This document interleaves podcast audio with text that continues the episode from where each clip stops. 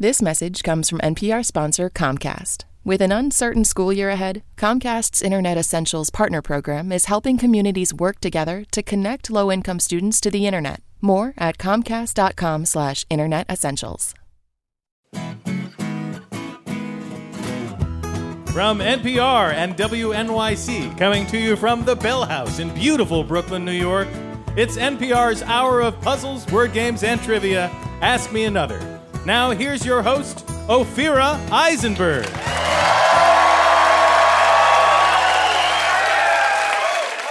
Thank you, Jonathan Coulton. We have a great show for you. Eight contestants are here to play our nerdy games, but only one will win our grand prize provided by our VIP. And when we found out this VIP was joining us, everyone on staff had a different reaction. We had a wow, an OMG, a get out of town, a great Scott, even a suffering succotash. But you know, the only true accurate reaction is, oh my. Our VIP is George Takei.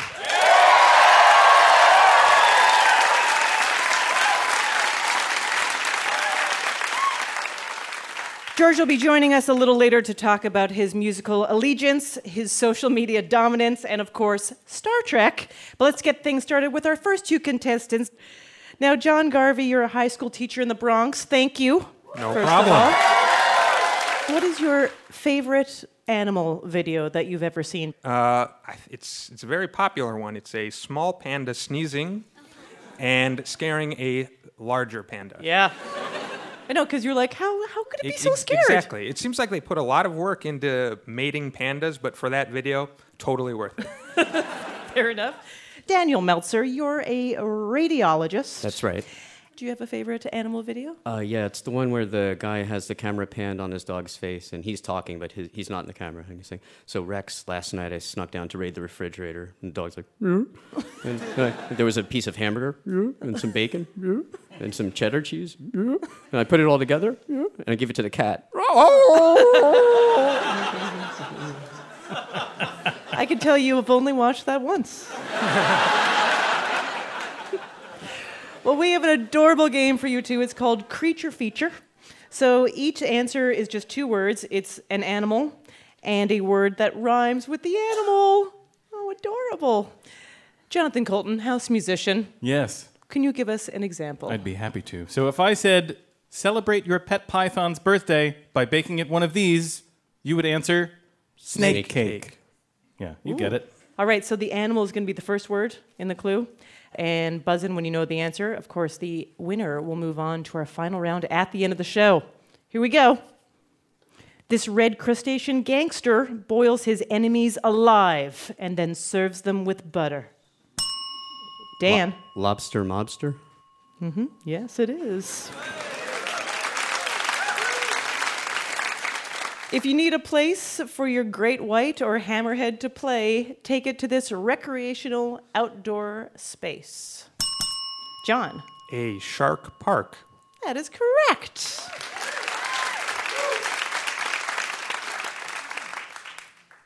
Blackbeard's shoulder bird loves these typically orange root vegetables. Dan, Parrot carrot? parrot carrot, that's right. I simply love the phrase shoulder Sure. bird. It- yeah. It's not a lap chicken, is it? No, it's not. No. Mufasa drives a boxy car made by a division of Toyota. John. A lion scion. Yeah. Okay. Yeah.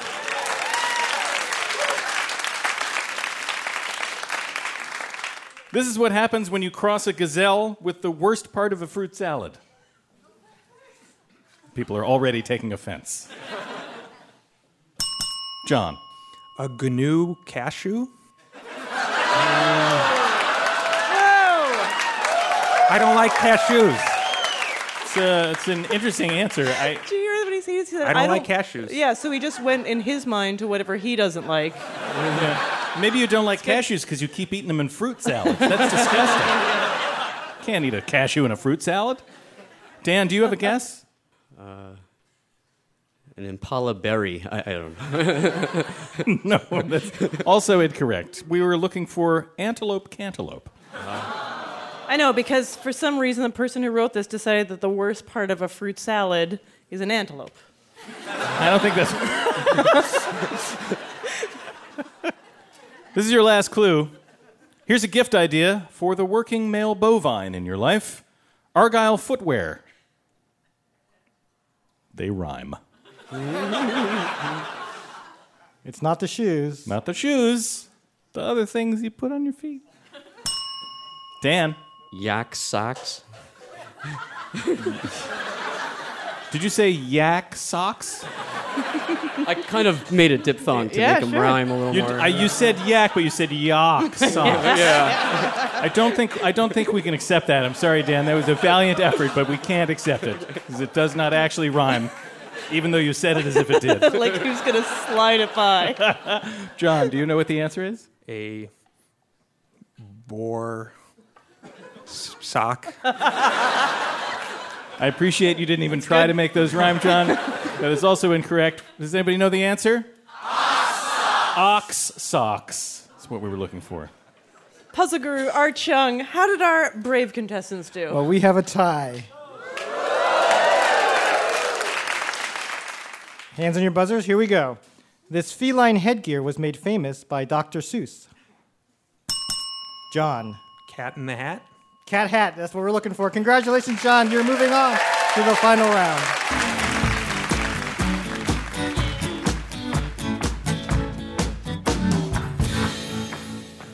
Our next two contestants are joining us on stage. John Bilancini, you're a lawyer, That's correct. but I'm more a importantly, you're a six time New York City trivia champion.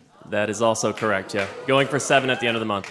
Okay, now if you lose today, do you lose your title? I don't think they're related. Uh, I can check with the person who actually runs the competition, though. Um, I'm hoping no. Is that Mayor de Blasio? he may consult this year. I don't really okay. know. Yeah, good to know.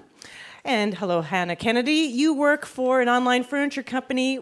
You also recently crocheted a beluga for your friend's wife. Yeah, I did. Okay, here's my first question Why? Well, that's simple. She really likes belugas.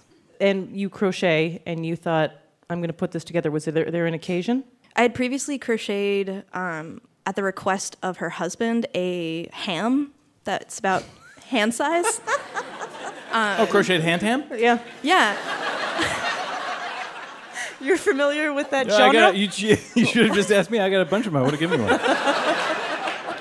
you have shelves of hand hams? Cro- Shells of crocheted hams. This next game is one of our very favorites. It's called This, That, or the Other.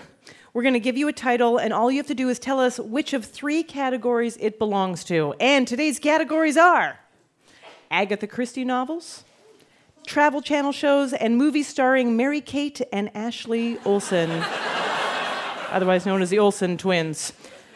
So I'm going to throw something out, and you just have to guess is it an Agatha Christie novel, Travel Channel show, or Olsen Twins movie? Buzz in, and the winner will move on to our final round at the end of the show. Here we go Baggage battles. John. I'm going to go with the Travel Channel show. Exactly. An obvious one, but correct. Passport to Paris. John. Agatha Christie. Sorry, that is incorrect. Hannah, do you have a guess? I do, and I know it. It's a Mary Kate and Ashley Olsen movie.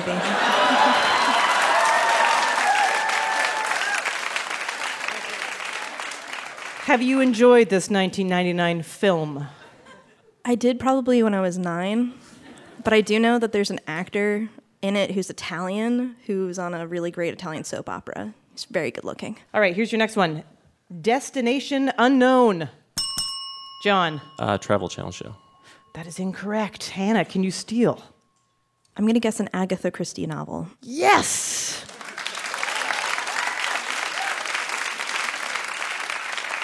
However, John, Destination Unknown is the best travel channel show of all time. Hard to promote, uh, because you never know where they're going. but it's an Agatha Christie novel, also known as So Many Steps to Death, which I think should also be a travel channel show. Reality show. So many steps to death. Your number is 24. Start walking. And see where you get. Holiday in the Sun. John. I am going to go. Oh shoot. Um, you know, let's go Olsen twins. Let's go correct.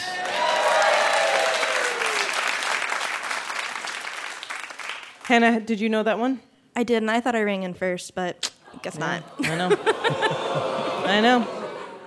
You might like a show called So Many Steps to Death. I want to make that show so badly. Mysteries at the Museum. John. Uh, that's a Travel Channel show. That is a Travel Channel show, yes. When in Rome. John. Agatha Christie. I'm sorry, that is incorrect. Yeah. Hannah? I think that's actually the one with the Italian guy. Uh, that's Mary Kate and Ashley Olsen.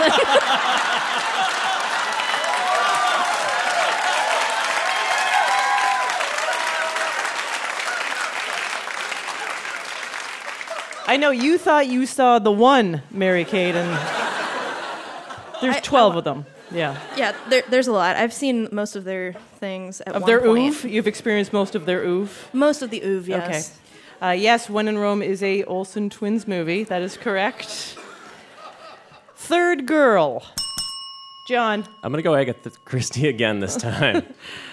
Yes, that is correct. Or a prequel to the Olsen twin movies. They started with three. This is when the three girls go on a show called So Many Steps to Death. Let me turn to our puzzle guru, Art Chung. How did our contestants do? They both did great, but John, congratulations. You're moving on to the final round at the end of the show.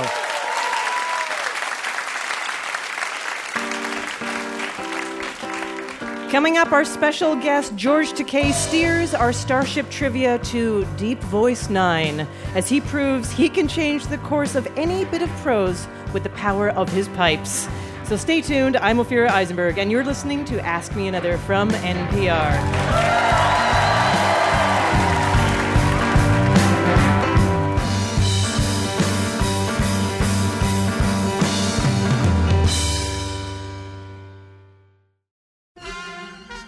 Hey, thanks so much for listening to Ask Me Another. You know what you should check out? NPR Music's Tiny Desk. It isn't just an old office desk. No, it's a stage for artists like Adele, John Legend, Sylvan Esso, Kacey Musgraves, The National, and of course, T Pain without autotune. And if you are an undiscovered musician, you could play there too. All you have to do is submit a video to the Tiny Desk contest for a chance to launch your path to stardom. Enter by February 2nd at npr.org slash Tiny Desk Contest.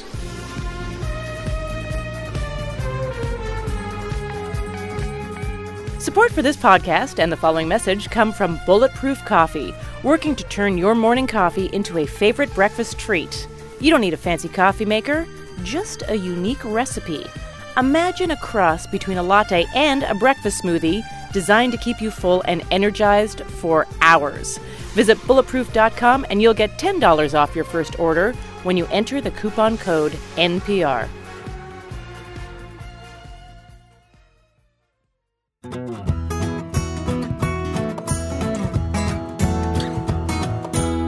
This is Ask Me Another, NPR's hour of puzzles, word games, and trivia. I'm your host, Ophira Eisenberg, and with me here is our house musician, Jonathan Coulton. Now, please welcome our VIP. You know him as Sulu from Star Trek, and he also inspired and stars in the musical Allegiance. Please welcome our VIP, George Takei.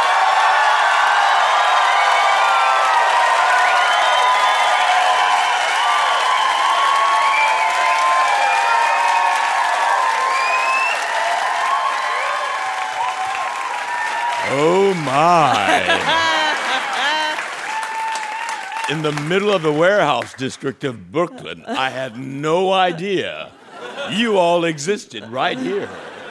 I've listened to you on Howard Stern for Oh, years. and you have such a joyful personality, just full of positivity and glee. And I, I just have to ask you, what is the secret to your happiness? Well, the thing is, you have to. My grandmother lived to 104 years old, and I think part of her uh, success Yeah. was that she woke up every morning to a brand new day. She said every morning is a new gift. Her favorite uh, hobby was collecting birthdays. when she was 90, she was telling people she's 91. And we'd tell her, no, no, Bachan, you're 90. And she says, no, no, I'm counting the Japanese way. Hilarious.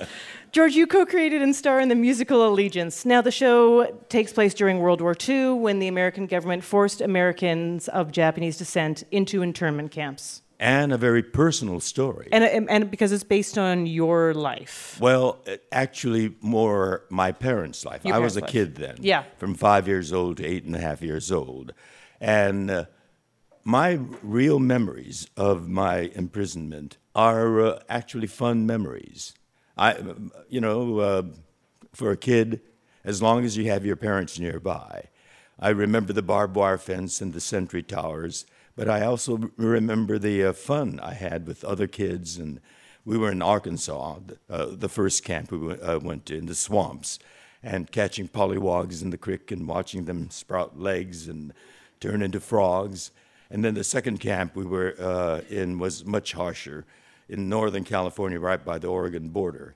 But one of the ironic memories I have is um, I began school in a black tar paper barrack.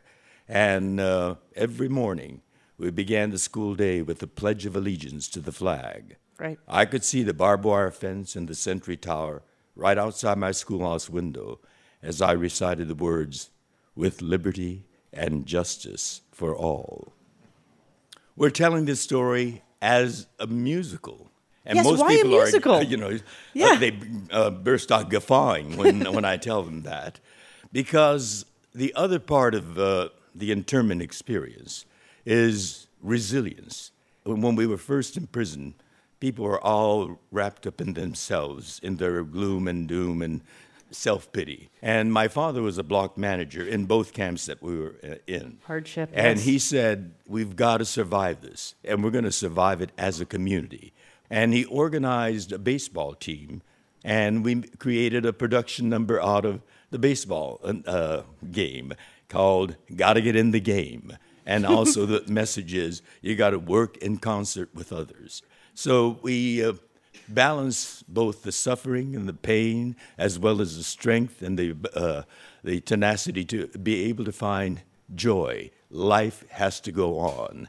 Just you talking about this sort of combining, you know, the the dark and the the more joyous to create this thing. You know, it it's actually very much in all the work you do. I'm just thinking you are a social media sensation. You have what 1.7 million Twitter followers, uh, but it's a Nine mi- million plus Facebook followers.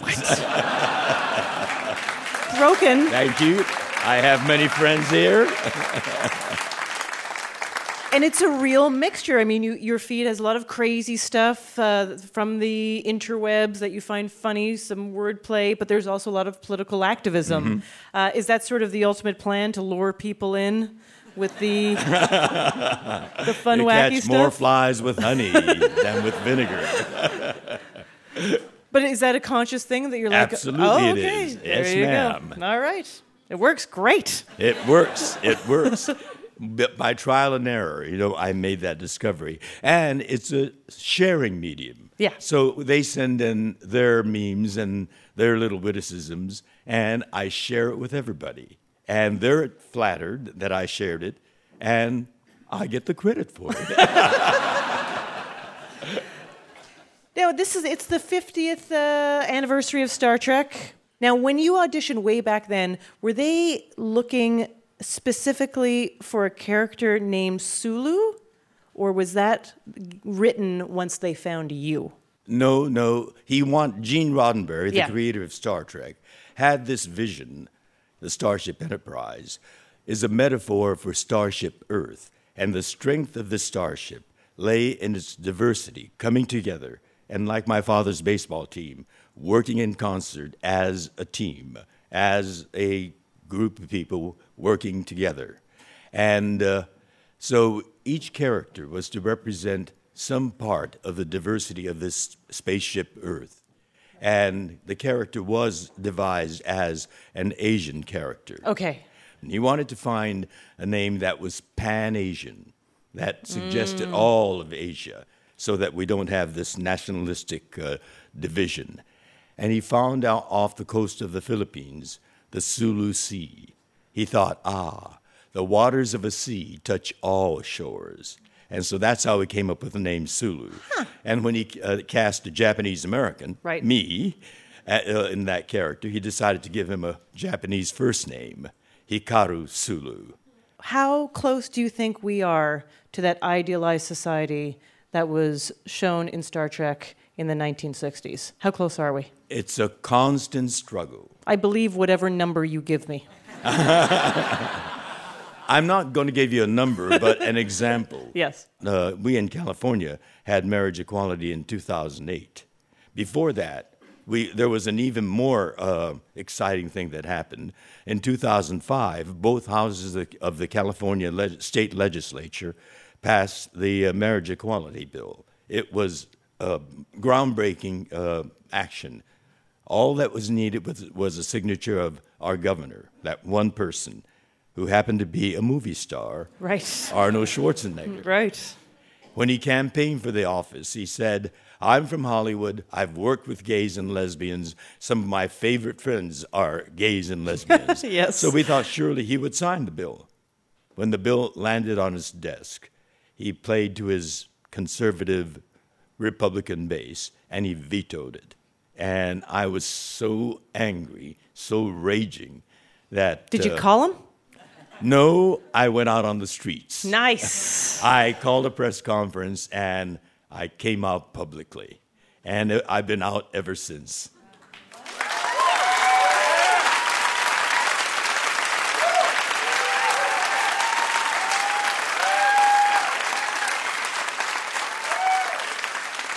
I'm sure you get this a lot, uh, but talking to you kind of gives me hope for the Oh, future. Oh, you got to have hope. You, you, you know, pessimism will get you nowhere. In fact, pessimists are already defeated. It's the optimists that get things done. People who have hope, people who aspire, people who see things better, right?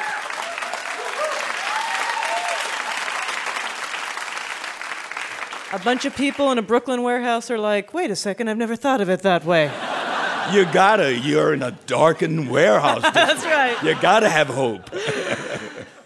George Takei, would you like to help us with a game? I'd be more than happy to if it's gonna make people happy. I think it might. so we've beamed two contestants to our stage. They are sparkling. Mary Godwin, you're a Spanish lit teacher and you're related to a famous author. Who is it? I am. Um, Mary Shelley, she wrote Frankenstein. What? Yes. Pero True usted story. uh, es un, uh, una profesora de literatura uh, español. Sí. Soy maestra de español. Qué interesante. Gracias. qué, qué bien hablas. You guys are going to help us get a lot more listeners. This is NPR, right? yes, NPR. Ken Kruper, a composer and lyricist, what is the most boring thing you can think of? Uh, I'd have to go with the David Lynch movie. Ooh, not. I'm not winning this congeniality with that I don't one, know. It's divided. Yeah. Mary Godwin, what is the most boring thing you can think of? I know it's a very healthy way to start your day, but I can't think of anything any more boring than a bowl of oatmeal. It's very healthy, though. Very I know. healthy. A lot of Packed with fiber. So George has such a smooth, deep voice. Anything he says goes down like a fine whiskey. So in this game, we are putting that to the test. George will read a boring set of instructions, and you will buzz in and tell us what the instructions are for. And the winner will move on to the final round at the end of the show. Take it away, George. Apply to wet hair. Working into a gentle lather with fingertips. Rinse well. Mary. I'm saying shampoo. You are saying the right thing. That was an easy one. yeah, that was that was like they get harder. Yes. Add boiling water. Stir in cold water. Refrigerate four hours or until firm. Amazing. Ken. Jello. Jello is correct. Another easy one. These all sound, with your deep voice, they sound very um, flirtatious. That's a nice word for erotic. Erotic. Better when you say it.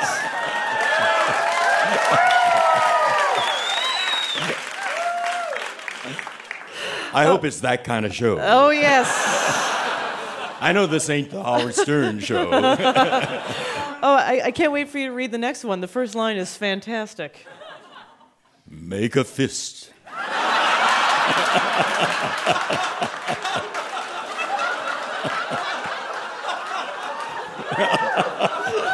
oh, the minds you people have. Place it above the person's belly button, well below the rib cage. Pull sharply inward and upward. Mary. Those are instructions for doing the Heimlich maneuver. Yes! Couldn't lead you astray. I'm certified. Next uh, one. Let's do it. There are five different types of resources grain, brick, ore, lumber, and wool. Resource production is determined by the roll of the dice at the beginning of each turn. Ken. Settlers of Catan. Is that it? It's a very popular game.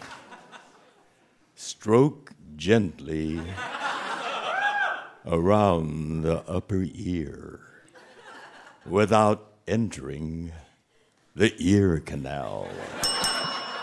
Ken. Q-tips. Q-tips, yeah. Oh, the kinds of minds you have. All right, we just have a couple left. This one is very specific. Don't be a pole hog. Leave room for others to hold on. In other words, share the pole. Mary. Those are instructions from the MTA on- on how to be a good rider on the subway. Yes, they are.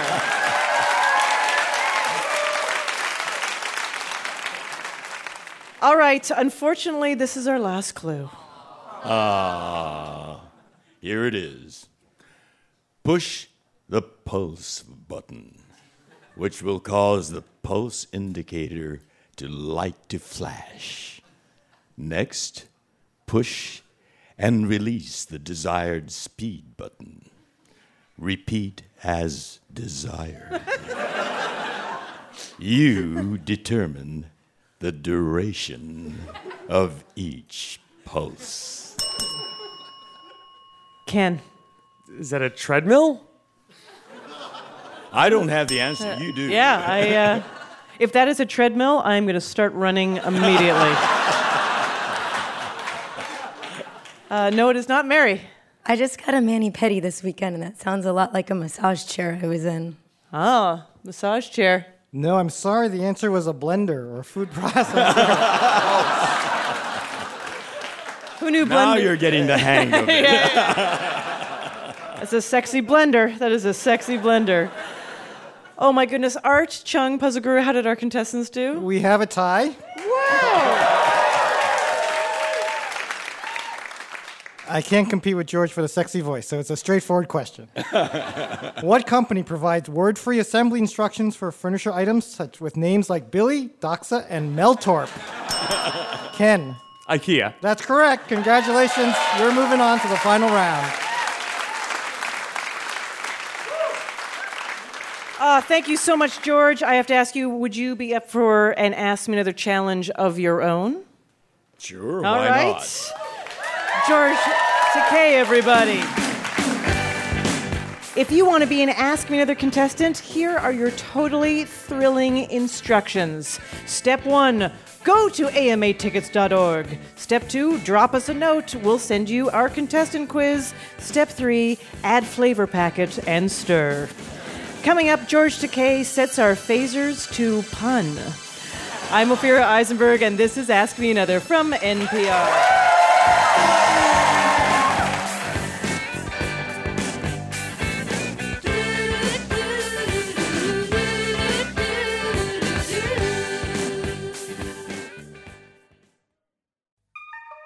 Support for Ask Me Another and the following message come from HBO Now, the new way to stream all of HBO. Every episode of every season of HBO's series, plus the biggest and latest movies before any other streaming service. And no TV package is required. Download the HBO Now app on your favorite device to start your free 30 day trial instantly.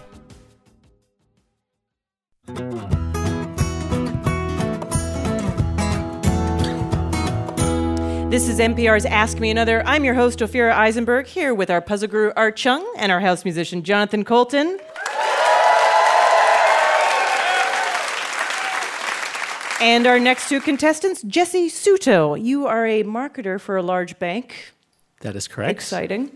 But you've also appeared in infomercials. Are you? Uh, do you audition for that? Yeah, I was a little bit of a child star. My friend's dad growing up was a local Raffi-like object, and so I was, you know, generic kid in background and sang back up on the wheels on the bus on some of his albums. You know, I've recovered pretty well. Yeah, that's awesome. And Meredith Brooks, you're a student at Rutgers. Excellent. Yes. What are you studying? Human resource management. Wow, that Yeah. sounds like it has potential. Yeah, I think. Yeah, good.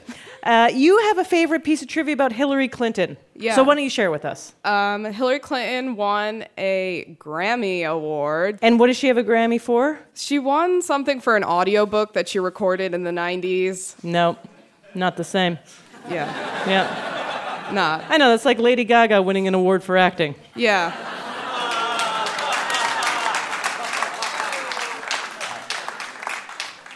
Jesse, what do you miss most about being a teenager? And I think it would have to be the, the laundry disappearing from the floor and magically reappearing clean and folded. You know what? It's nice that you noticed that. I think your parents I would don't be know who very did proud. it, but yeah. Yeah, you don't know who did it.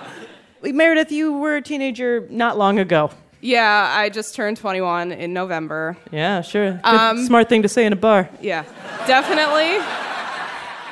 My friends and I would always gather in large groups of people and we'd just hang around the mall. And I feel like I can't do that now because the mall has a purpose to shop. Yeah, because it'd be creepy as an adult to just hang around yeah. the mall. Now I see kids that are 14 and 15 Yeah. at the mall doing what I used to do, and it's really annoying. So this is a music game. I'm going to hand it over to Jonathan Coulton. And Jonathan, I have something I need to tell you. Okay. You make me feel like I'm living in a teenage dream. And by that I mean I have way too much eyeshadow on. I'm paranoid that nobody likes me, and I'm failing physics. That's my teenage dream. Come on, don't be like that. You're great at physics. Thanks. Ophira is, of course, uh, referring to the Katy Perry song Teenage Dream, Mhm. which we have rewritten to be about less romantic teenage things. so channel your inner teenager and buzz in when you know the answer. The winner will move on to our final round, and the loser will stomp upstairs, slam the door, and yell, You're not my real dad! Here we go.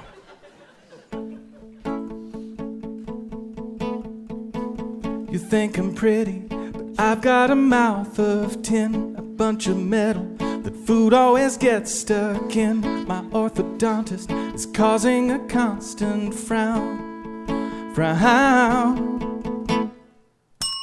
Meredith. Braces. Braces, that's right.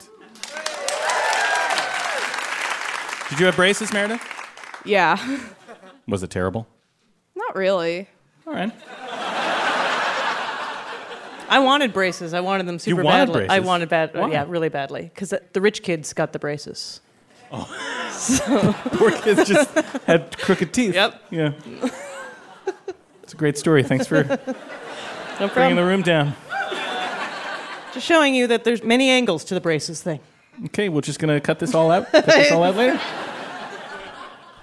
Let's go all the way today to the D and Then alone I'll steer away, cause I can't ditch this learner's permit. Meredith. License? Yes, driver's license. That's correct.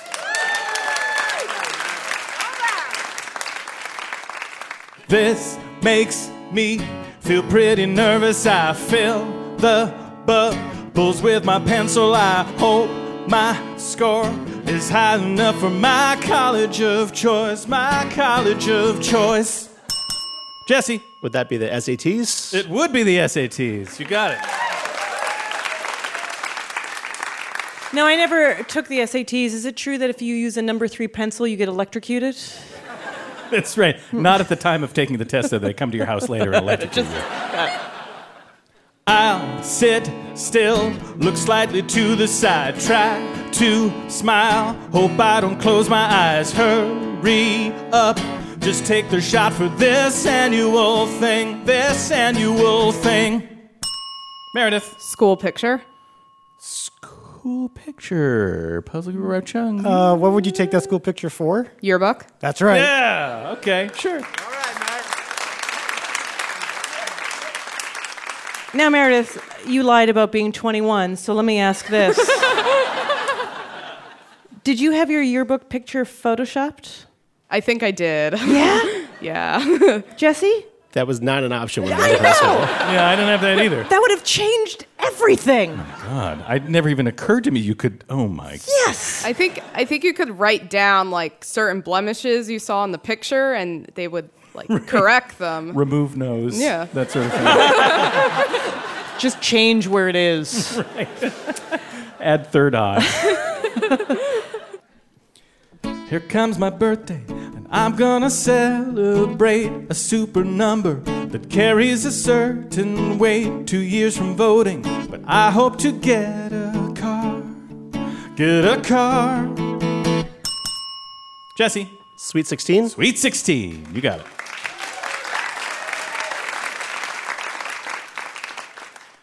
When I just spoke on the phone, came out high, then low. I guess it's just testosterone that explains this annoying cracking. Meredith. Puberty? Puberty. Yeah. Boo, that's right. this is your last clue. They make me feel like I'm full of smiles. I love Zayn. No, I love Harry Styles. I just scream. They're all so cute. I will marry them all. Will marry them all. Jesse. One Direction. Yeah. well done. Uh, Art Chung, how did our contestants do? They both did amazing. Our recent teenager Meredith has won this round. Congratulations.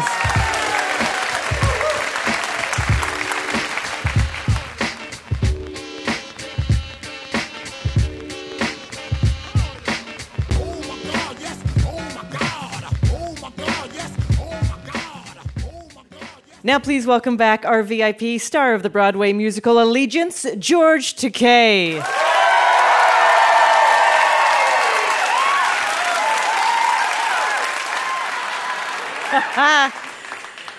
now, George, you have a catchphrase, which is I'll do my impression. Oh my. It's okay, it's okay. But what is the origin of that becoming your catchphrase? Well, I've been saying that, as I'm sure all of you uh, have been throughout your life. I mean, it's a common phrase, oh my. You know, you see a beautiful sunrise, oh my. You know, you see um, a horrible, nasty thing, oh my. You know, it's a very versatile phrase. One mistake I made was saying it on a certain person's radio show. Oh. I didn't know that certain person from Adam at all. But I was doing a play here in New York, and we, when you're doing a play, you're given an assignment to go and talk about the play on, um, you know, radio, television. And one morning I had this address on Madison Avenue, and I went there to uh, do that promotional gig.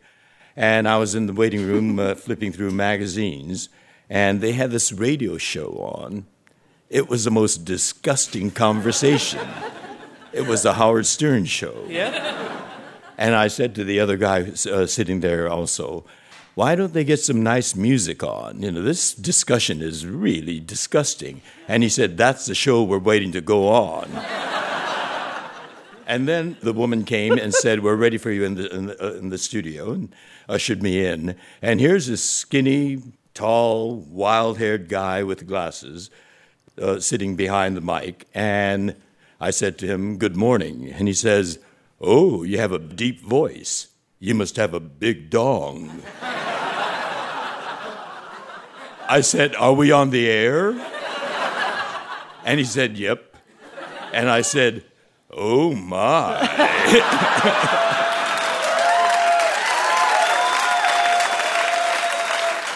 and he had it on tape. So whether I'm there or not, whenever someone says or does something outrageous, he presses a button and my voice comes on saying, Oh my. and it's become my personal catchphrase. Fantastic. We've spent a lot of time reading your Twitter feed, and we know that you love wordplay. So we've crafted a game just for you. Uh, every answer will be a word or phrase mashed up with your catchphrase. Oh my. That's right. Let's go to our puzzle guru, Art Chung, for an example. So if we asked, what would you say at Chipotle if you wanted to order the least spicy salsa? You'd say, oh, mild. So every answer will begin with oh my and will be mashed up with something that starts with the word or sound my. Uh, and here's what's on the line. If you do well enough, Deirdre LaRock from Colorado Springs and you will both win Ask Me Another Rubik's Cubes. I like that you laughed at that. We'll give it a shot. We'll see how it rolls. What would you say if you suffered from splitting headaches, usually on one side of the head? Oh my. My bed. Probably is what you would say. you might also say, oh, migraine. Oh, oh, I see.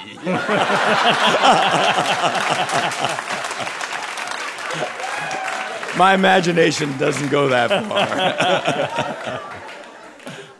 How's your pop culture? Um, reasonable. Okay.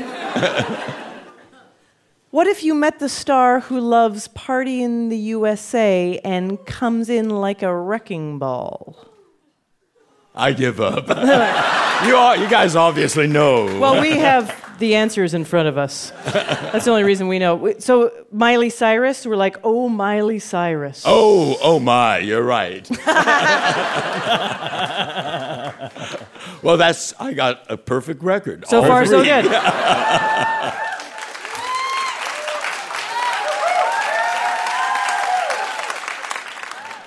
This is your last one. We're Okay. going for a perfect, All going right. for a perfect record.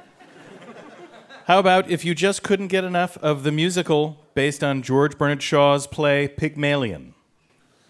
It's got to begin with the word my, And that's it. and that's it. A title of Oh, my fair lady.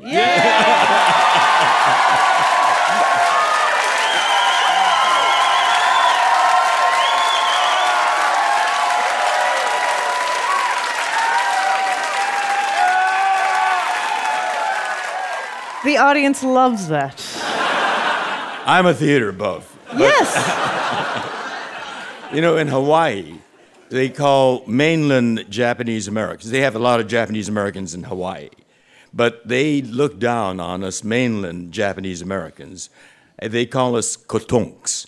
And the reason for that is when you knock on a mainland Japanese American's head, it goes kotonk because it's so empty.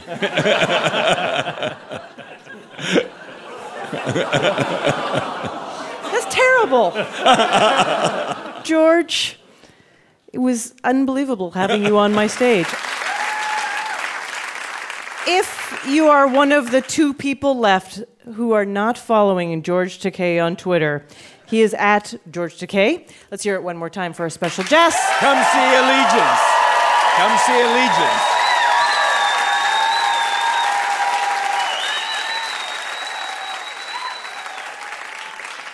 Now we're going to crown this week's big winner. Let's bring back John Garvey, John Bilancini, Ken Kruper, and Meredith Brooks.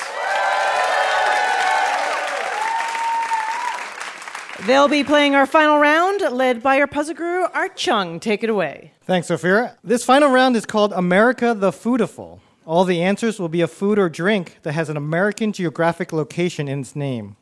For example, if I said they're small, spicy chicken parts served with blue cheese dressing, that would be buffalo wings. We're playing the spelling bee style, so one wrong answer and you're out. You only have a few seconds to give me that answer, and the last person standing is our big winner. Your prize is an Ask Me Another Rubik's Cube and a swag bag from George Takei, including his books Oh My, There Goes the Internet, and Lions and Tigers and Bears, The Internet Strikes Back, plus a poster from the musical Allegiance signed by George and the cast. Remember, every answer is something you eat or drink featuring the name of a place in America. Here we go. John Garvey. It's fast food with a Southern Colonel mascot played by Norm Macdonald. Kentucky Fried Chicken. That's right. John B. This inside out, non raw sushi is typically made with faux crab meat, avocado, and cucumber. California roll. Correct.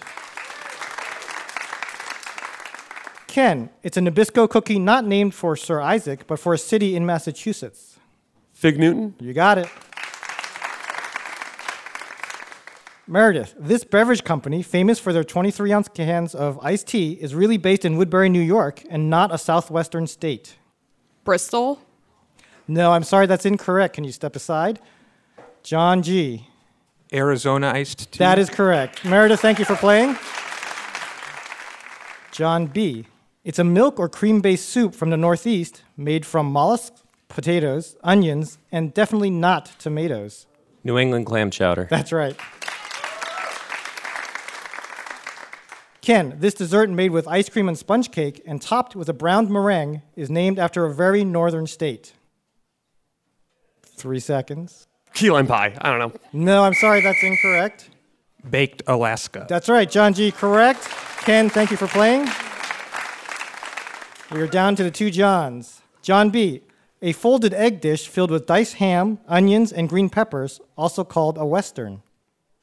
Uh, Santa Fe omelet. No, I'm sorry, that's incorrect. John Garvey, if you know the answer, you're our winner. A Denver omelet. Congratulations!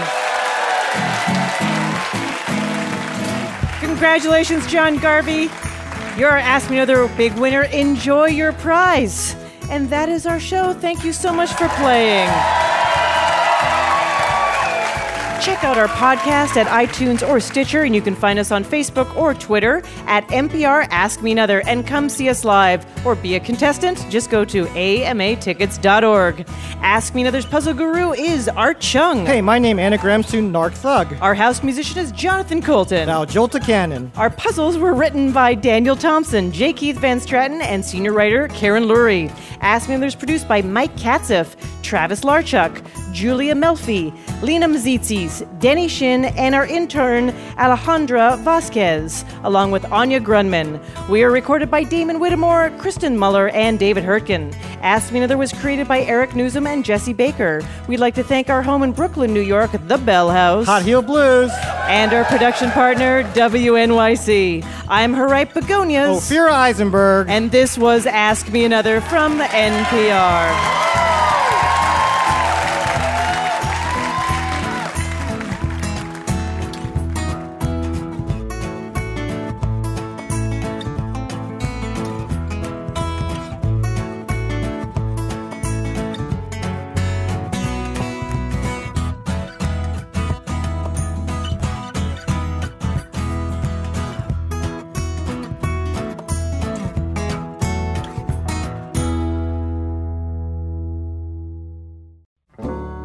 Thanks again for listening to our show, Ask Me Another. And if you are a musician, or if you know someone who is, listen up. NPR Music is giving undiscovered artists the chance to play a tiny desk concert in DC, and any style of music goes. All you have to do is send us a video of you playing an original song at a desk to enter. That's right, you heard right. At a desk. I want to see that desk. Enter by February 2nd at npr.org slash tiny desk contest. On the next Ask Me Another, I talked to Anna Chlumsky from HBO's Veep about why she decided to get back into acting. I, I, was getting my nails done, and Roberta Flack was there, and I met her, and she was like, "You should go back in." And I was like, "I'm done," and she gave me this look like, "Honey." Join me, Ophira Eisenberg, and Anna Chlumsky on NPR's hour of puzzles, word games, and trivia.